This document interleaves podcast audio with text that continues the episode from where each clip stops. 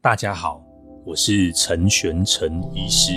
悉心心的解析，找到观看自己与他人的新方式。我就看医生没有那么恐怖啦，就是大家对医生有很多的想象啊。那当然，我最常想象就是你可以躺在长椅上面，然后好跟医生聊个十几二十分钟这样。这个是。国外影集给大家的想象啊，不过目前台湾 就是嗯，医疗的现场可能可能不是这样子啊，可能 对，对，对，一点都不长这样，可能不会是不会是这样子的，十分钟就拜拜喽。嗯，十分钟都我都算长的了。嗯，我真的必须说，就是我一开始走进。就是诊所智商室的时候，我就真的幻想说，哦，我终于可以去躺在那个沙发，然后躺椅上面很 chill 的看着天花板，然后会有人悠悠的听我说话。后来发现，其实，在台湾并不是那么一回事，嗯、大家都还是坐以坐姿的状态在对谈，就让我蛮惊讶。你第一次看诊的经验可以分，大跟大家分享一下吗？嗯，哦，可以的，就是。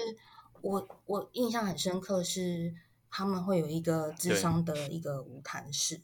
那我的智商心理师他会坐在我的，他会邀请我让我自己选，说我喜欢坐在哪一个角度、哪一个位置，甚至他连椅子都会让我挑选。其实这对我来说是一个非常非常特别的经验，因为我自己的惯性是会习惯性的配合别人，所以我其实非常。非常下意识的就会去跟人家核对，说：“哎，那我现在可以做这件事情吗？现在不可以吗？等等。”那我会第一次走进诊所看医生，也是因为，就是我发现我经常会忽略了自己的需求。那后来到比较严重的是，几乎都没有办法睡觉，休息的不是很好，然后会很紧张、很焦虑等等。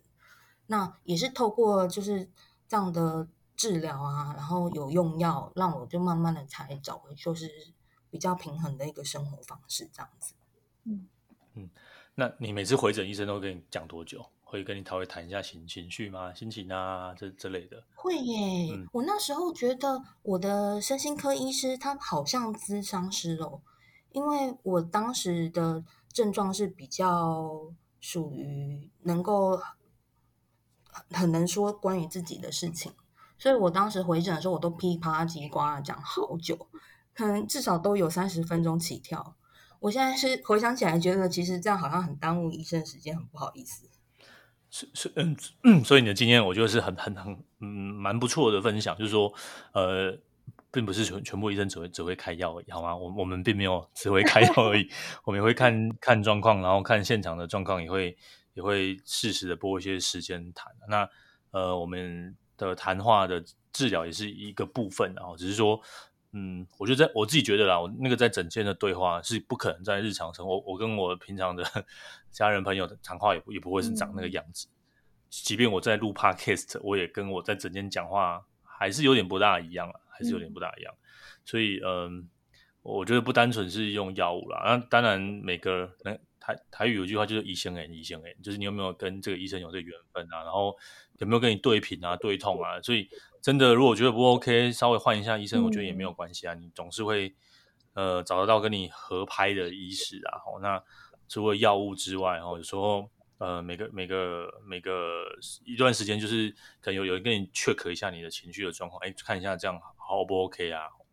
有时候反正时间很短，可能是真的，哎，状况还不错。我对啊，都会，我会，我也会留意一下。我自己在整天也会留意一下，说，哎，那呃，这个这个这个人的状况是可以短的吗？还是还是有需要这这个人可能有需要再拨一些时间，这样就会做一些弹性的调整啊。那当然时间有限，那我也希望可以满足每一个人。那我我想每一个医师都很尽力，在有限的时间，如何让后面的人不要等太久，然后现在的这个人又可以。让他可以有一些可以说话抒发的空间，这样。嗯，是我自己的经验也蛮特别的，就我总共大概有二到三次看身心科的经验，嗯、然后其中呢有两次是没有同时配合心理智商的，然后最近的一次呢，就是我在呃某知名的同一个体系下做，就是同时做精呃心身心科的治疗，然后还有智商的服务这样。对，然后这个经验就是我自己背景是还学过医学相关的，所以我去呢就会很清楚的跟医师说，哦，我最近呢在用了这个药过后，我大概有什么样的改变，就可能我产生什么样的副作用，比如变胖或食欲变好，又或者是说我可能睡得。呃，有点起不来的情况之类的等等，然后我去呢就会跟我的医师讨论说，我这礼拜的用药我什么的感觉，然后同时我在咨商的时候有没有什么样的差别这样，然后透过这样的方式让我医师他会很清楚的跟我说，哦，这颗药呢它大概会有什么样的机转，然后它透过什么样的方式呢去影响到我的生活，甚至他可能会告诉我说，哦，这颗药基本上它不太可能会变胖。但如果你真的变胖的话，或者是我们可以换换看，就是同一个机转下的别的药之类的，所以我们是很认真的在讨论这个药到底适不适合我的身体的类型。像你们两位觉得说，呃，医师跟你们把药物说的清清楚楚的、明明白白的比较好吗？我个人是这个类型，就是我好像不管在看什么样的科别，嗯、可能因为我之前的背景的问题吧。就我很喜欢我的医师，他会很清楚的让我知道他开了什么药，然后为什么开这个药，那他对我生活会产生什么样的影响？比如说，有的药它就是会特别嗜睡，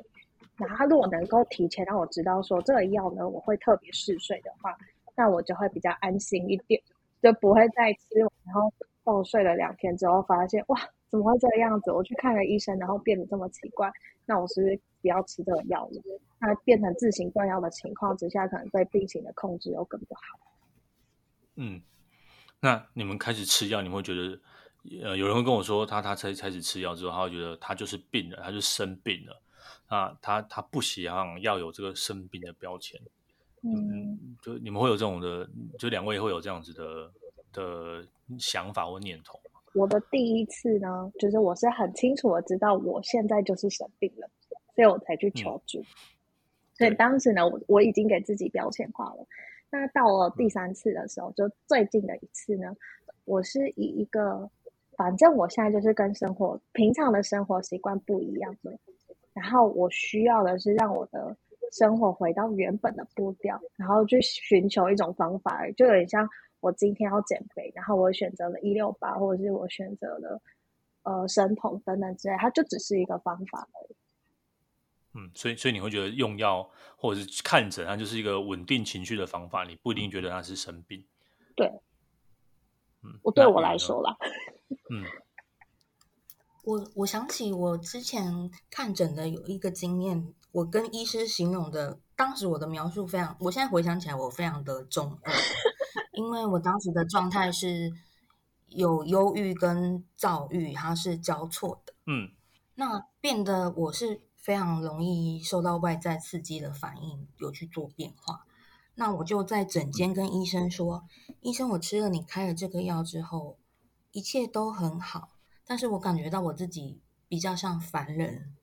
我如果没有吃药的话，我觉得我像 X 教授，我有能力知道等一下进门来的这位同事他今天心情好吗？或是他等一下有什么需求，然后他有没有想要生气等等。”我在没有用药的情况下，我是有办法感知，但是我吃了你开给我的药之后，因为太舒服，我就失去了这种比较 能够去观察到别人的感受的能力。嗯，那我医生给我的回答也很妙，他问我说：“那你想要当一个痛苦没有办法睡觉的 X 教授，整天紧张兮兮，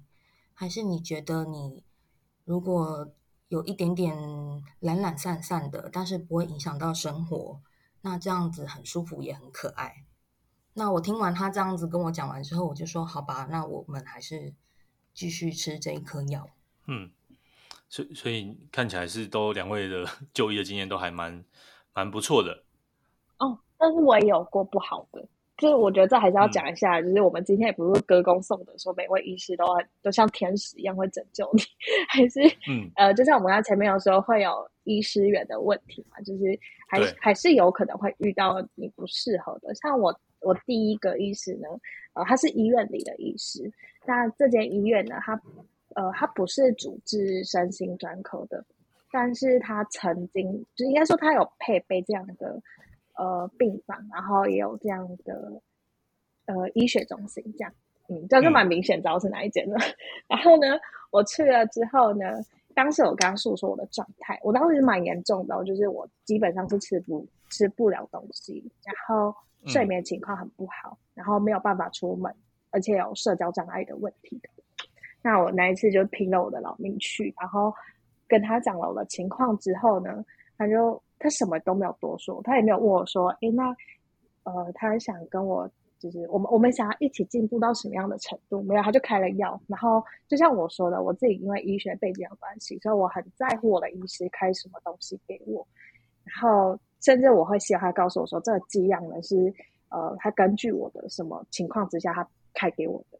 然后，但他都没有讲。然后我回去的，那时候还高中诶，我回去吃了之后，我在宿舍睡了两天，没有办法起来。然后我的班老师，他也是个心理背景的一个老师，他就问很很认真问我说：“你吃了什么东西吗？” 然后我就说：“我前天呢去看了身心科，然后拿了一些药回家，然后大概告诉他说，我、哦、开了哪些药之后呢，他就说：你知道吃那个东西很不好吗？你这样会。”呃，都没有办法来上课，你不要吃了。然后由于我前面的呃今天就不好了嘛，就是我睡了两天，然后我也觉得很奇怪，为什么这个药吃下去之后就这样爆睡？我还在一个脑子没不清醒的情况之下，然后被我们班老师说你就不要吃了。那我当然就是好吧，既然它影响我生活那么多，都没有办法去上课了嘛，那我就干脆不要吃了。然后不要吃的情绪，就是我的病情加重了，即便我想去上课，但我只要一想到要去上课，我就浑身不舒服，然后连大门都没有办法出去，然后吃的东西又更少了。所以我觉得这就是一个我比较不好的经验。我马上就决定说，哎，那我可能需要换个医生看了。这样。嗯，哎，刚刚刚瑞宁讲这个部分，除了说就医比较不好的经验，另外一个另外一个，我就跟病识长有关的经验，反正就是身边有没有制止过你们治接受治疗？呃，有啊，一定。我我应该说我的经验是有，我我爸哎，我家里是蛮多人有身心状况的，然后可能透过，因为其他很大部分都是躁郁，然后不同的人，然后他们有自己的爸妈，他们有自己的生活圈呢，就我就会很常会听到什么哦，加油啊，不好啦，然后甚至还有不好啦，嘿，不好啦，还都骗人的啦，然后甚至会说你讲些消油啊，冲啊。就是，嗯嗯嗯，就即便我到这个年代了，然后我的个案的，有时候我在跟他讨论的过程当中，我个案就会跟我说，我我我爸妈说都是消油啊，叫我不要吃，然后吃了之后你就真的生病了，这样就有点像你还在假释近视，然后但是你吃了那个药之后，你就会变真的近视一样。嗯，对啊。就像你你你现在你是戴眼镜，只是想要矫正你的视力，但你以为但你会觉得戴的就是真的近视，所以你不不愿意戴，那以为不戴眼镜就会变好，就觉得哎，我可以点点散瞳就好，就是我跟人家聊聊天啊，嗯、拜拜一下，寻求其他的协助就好了，为什么一定要去吃药呢？嗯，那那雨呢？有没有被？阻止治疗的经验，无论是智商啊，或是用药啊，或者是其他哦，都有哎、欸。其实我的身边家人跟朋友，他们都觉得我太夸张了。嗯，就是我也没有遇到什么很严重的困难，或是真的，嗯、呃，应该说我的经验，他们听完都觉得说，其实这是每个人都会遇到。那他们第一个想法是觉得说，看智商是非常花钱的。那为什么要看智商，然后看那么久，花那么多钱？所以就会就是想要各种的阻止我，会觉得说我就是想太多，所以才会生病，就会一直重复的、不断的收到这样的回馈。嗯，所以所以呃，我我我的想法是这样啊，就是我都会来，我都跟我的我的个案说，呃，如果有人。有人阻止你治疗，你不要理他。那他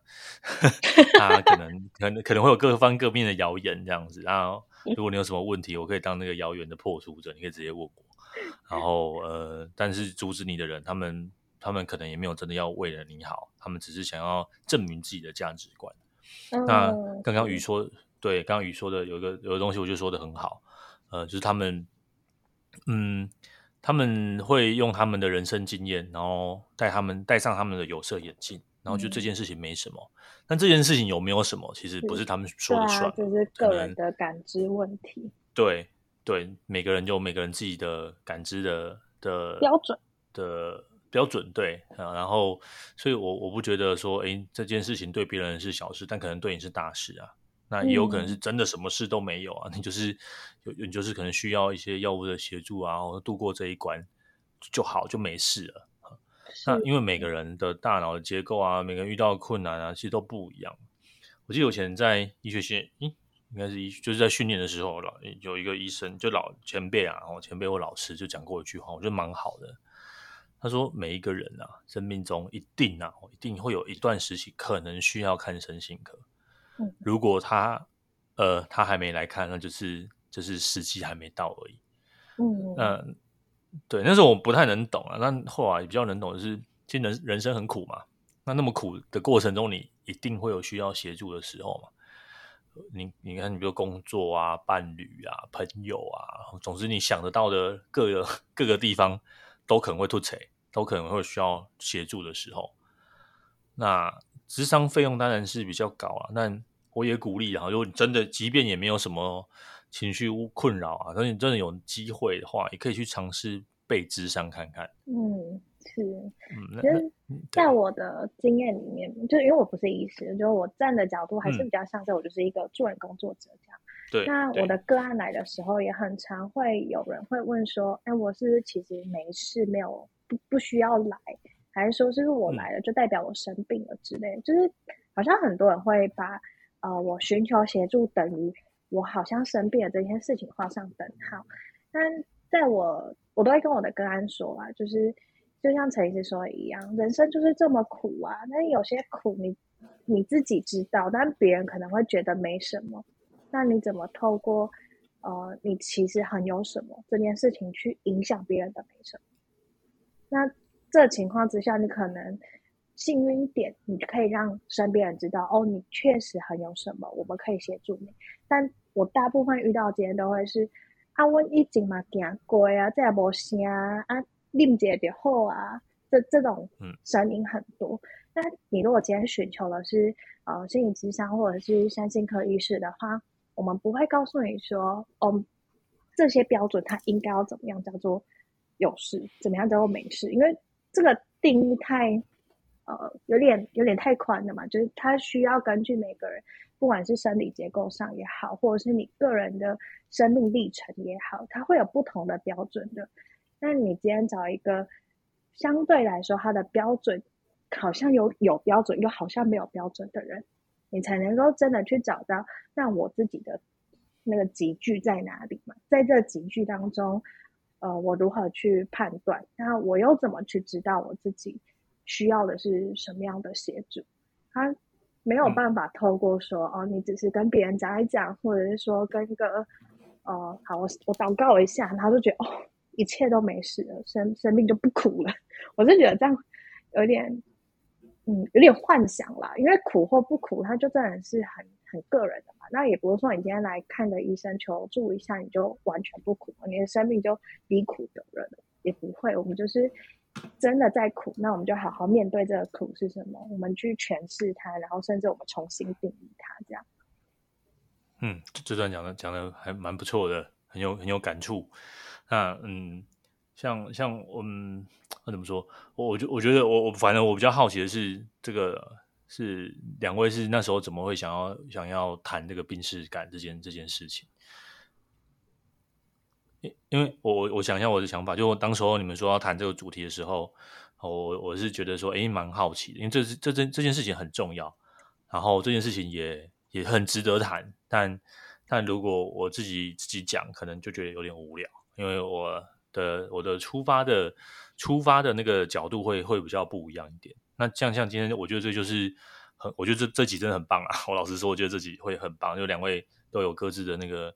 观点啊、立场啊。那你们一定有遇到一些，可能是自己或者是身边的朋友，可能有常常问这件事情，就就就什么原因会会想要谈这件事？就说，诶，我我真我需要帮忙了。那这这个感觉啦，或者怎么会想要特别谈病识感？有没有什么特别的原因吗？我自己的是因为我的朋友知，呃，跟我比较亲近的朋友是知道说我有看过身心科，对，那也有在做心理咨商，对，包含了就是会自己去看一些身心灵的书等等的，嗯，那他们其实也都非常好奇。那不管是对情绪或是对自己的状态，其实我感觉到他们是有感觉的，但似乎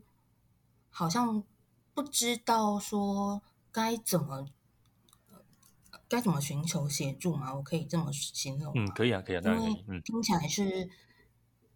大部分人其实对看身心科医生这件事情是很好奇。嗯，那我听听。我听到朋友的说法，我感觉是他其实有意识到自己有需要，但他会有很多的考量，不敢去看。第一，可能是他的工作，他可能是一个高阶主管了，那所以他觉得说，如果他去看医生这件事情被别人知道的话，会不会影响他在公司的地位？那毕竟他还有家庭，还有小孩，啊，家里也有其他需要他照顾的人，最。最直接的是，大家会影响，会担心会影响到他的就业的前途等等。那第二个就是一样，他就是跟工作也是直接相关，就会担心说这个过程是不是非常的长，会不晓得什么时候才结束。那我会不会一辈子都要吃药？我会不会承认我生病之后我就不会好？那这个是我比较常跟朋友。聊起来的时候，我去观察到的这两个状况，这样哦，这可以录好几期 podcast 的。嗯，对对，内容很广。那我自己的状况比较像是，因为我呃我的工作已经是做完工作者嘛，所以从我自己我的身边有人需要，我的家人需要，然后到我需要，一直发展到我协助我的个案去看见他们的需要的这个历程里面，其实呃随着工作年纪越来越大。然后遇到这类型的个案就也会变多，可能一开始呢，他们来找我的时候都只是说，啊，我就是最近情绪怪怪的，因为因为人一开始去做不熟悉的事情的时候，还会有抗拒感，所以他们可能还一开始不愿意告诉我那么多啊，只会说我觉得我最近怪怪的，然后久了之后，其实你大概就已经很快可以看到这个人是不是最近嗯他的危机比较强一点，像是。原本都只是说，我就他在一开始还评估的时候说我只是怪怪的，但是一会谈下去，又发现，哇，他不只是怪怪的，他可能自伤的念头很高，或者是他甚至想伤害别人很，很这种情形很严重的，还是说他服用外面的成药？但安眠药是现在外面买不到，他可能就会服用像，嗯，我听过比较荒唐的。就是他们会去买抗组织胺，因为抗组织胺它其实也会有一个想睡觉的作用，但它本身没有过敏。嗯，他就是靠买很大量的抗组织胺，然后来协助自己入睡的这种情况的个案很多。然后他可能就会有偶尔就不小心透露出说：“哦，我就上次买一盒药啊，但是我两天就把它全部吃完了。”就是，但他没有觉得自己有问题哦，他只是就是他就告诉我说：“我只是想睡觉。”我没有觉得我生病，我只是好想睡觉而已。哇，那这真的很恐怖啊！就是社会已经在这领域一段时间，我就觉得哇，天哪，这这不行，我一定要协助他，或者是说我一定要转介他去看医生之类。其实，嗯，还是因为遇到太多，他觉得自己真的没什么，可是他的行为让旁人好担心的这种个案太多了，然后才想说哇，那我觉得这个主题好。值得来聊一下，你到底需不需要去看医生了？嗯，所以呃，听两位的分享啊，我我这边会我会觉得说，其实大家大家都知道应该要寻求协助，但可能基于某些原因，然后刚刚两位都讲了很多很多的原因嘛，基基于这些原因，所以他们就大就大家会会会不会来就诊？那简单回应一下，就是呃，就诊其实是这是你的隐私的哈，那。别人是查不到的，别人是查不到的，嗯、所以你你不说，真的没有人知道哦，没有不会有人去调什么病历，看不真的是看不到，所以、这个、保险公司会知道。保险公司他要要知道，他也要你你的许可啦，就是你要你要申请保费啊，或者是什么要入保，就是他还是要有你的签名跟许可，他才会知道。嗯嗯，那很多都会就是请你用那个什么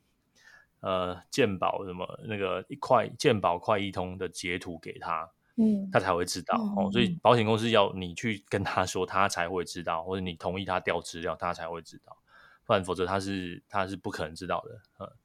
然后再来是你说家人朋友也不会有人知道哦。那即便真的知道了，应该也不会影响到你的生活太多了。那至于要治疗多久，呃，我觉得这个可以另外再开一集啊。但 通常就看严重程度啊，一个月、啊、两个月、三个月也都有，半年、一年这个也都有。那有没有可能一一辈子都这个也有？也有啊、但那个对对对，那比例不一样啊，那需要每个人需要的程度也也不一样。嗯、那这个药不会让你吃一辈子啊，你其实好好睡了，其实你安眠药就慢慢就会停下来。像刚刚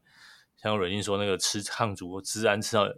我们就会换一下药，我们对对，吃到一整 排那个真的是有点太多了。然后反正其实如果这个、这个状况，其实一两颗简单的助眠的药物哈，其实就会有很大很大的帮忙。但因为太太多恐惧了，我就反正不是不知道自己要看医生的，是有恐惧恐惧来自于无知嘛。哈，很多都是你不知道发生什么事情，所以呃，为什么会有录 Podcast 的起心动念也是这样啊，就是说。呃，可能有听到的，就是结就是结缘品，然后大家跟大家结个缘，结个善缘，然后可能听到了，然后就啊，知道这这个样子好像也没有那么恐怖，对对，然后就写写这些文章也是嘛，就弄做些这些事情，就是先大家结个缘，让让大家知道说，哦，其实身心科医师好像也也也不会怎么样啊，他也是长得像个人，讲的话声音也是像个人，然后也不会 不会没那么恐怖啦。对，我之前有有人来我的诊间说说，哎、欸，你的声音跟你的 podcast 听起来一模一样。他们心情呢？这不是？嗯嗯嗯，对，那 一模一样。但其实我有不一样，也不能说不一样，应该说在我的实物经验上，还是蛮常会遇到说，哦，个案他去看医生之后，他回家掀起腥风血雨的。然后以至于他后面不敢正常去回诊，应该说不敢稳定去回诊，就有点像是说，可能他整个在家庭结构当中就已经有所谓大家需要一起做治疗的情形，不管他需要的是呃大家一起服用药物也好，或者是说大家透过咨商的方式去做呃家族治疗也好，其实可能在在我的经验里面，通常如果家长。控制欲超强的哇！我会偷偷叫他们说：“你去拿空瓶装这些东西。”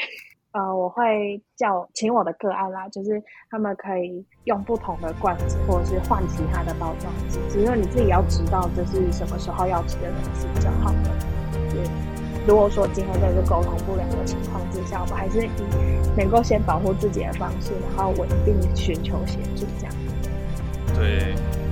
这个真的很难的。过好几个，不过这就很难了，这就很难了。我觉得如果家人可能不喜欢你去看，不要阻止，就就就真的很棒了，嗯。